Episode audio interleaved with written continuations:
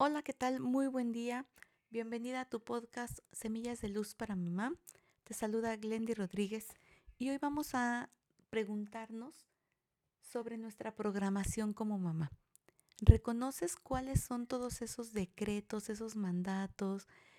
De una u otra forma hemos sido programadas a través de las palabras, a través del ejemplo, a través de lo que nosotras vivimos y cómo percibimos nuestro entorno. Entonces, reconocer cuál es esa programación que traemos, cuáles son todas esas ideas preconcebidas, te van a ser de mucha ayuda a la hora de estar revisando cómo estás educando tú a tu propio hijo.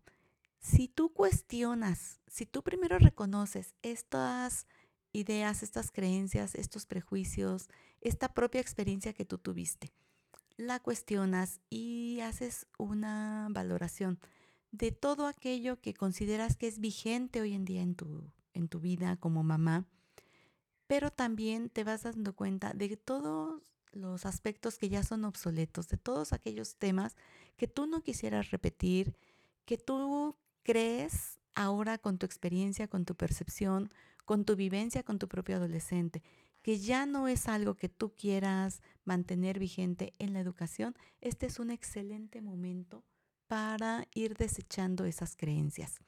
Hay muchísimas técnicas, muchísimas herramientas, hay mucha información hoy en día de cómo trabajar estos aspectos de nuestras em, creencias que no nos ayudan a avanzar como nosotros lo estamos deseando.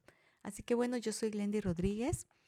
A mí me encanta trabajar contigo y sobre todo seguir leyendo tus comentarios, tus sugerencias para poder apoyarte. Por eso hoy, a partir de ciertos aspectos que me compartieron algunas mamás, yo te quiero invitar a ti a que también te cuestiones cuáles de las ideas con las que fuiste educada ya no son parte de tu vida y de esta manera las empieces a trabajar.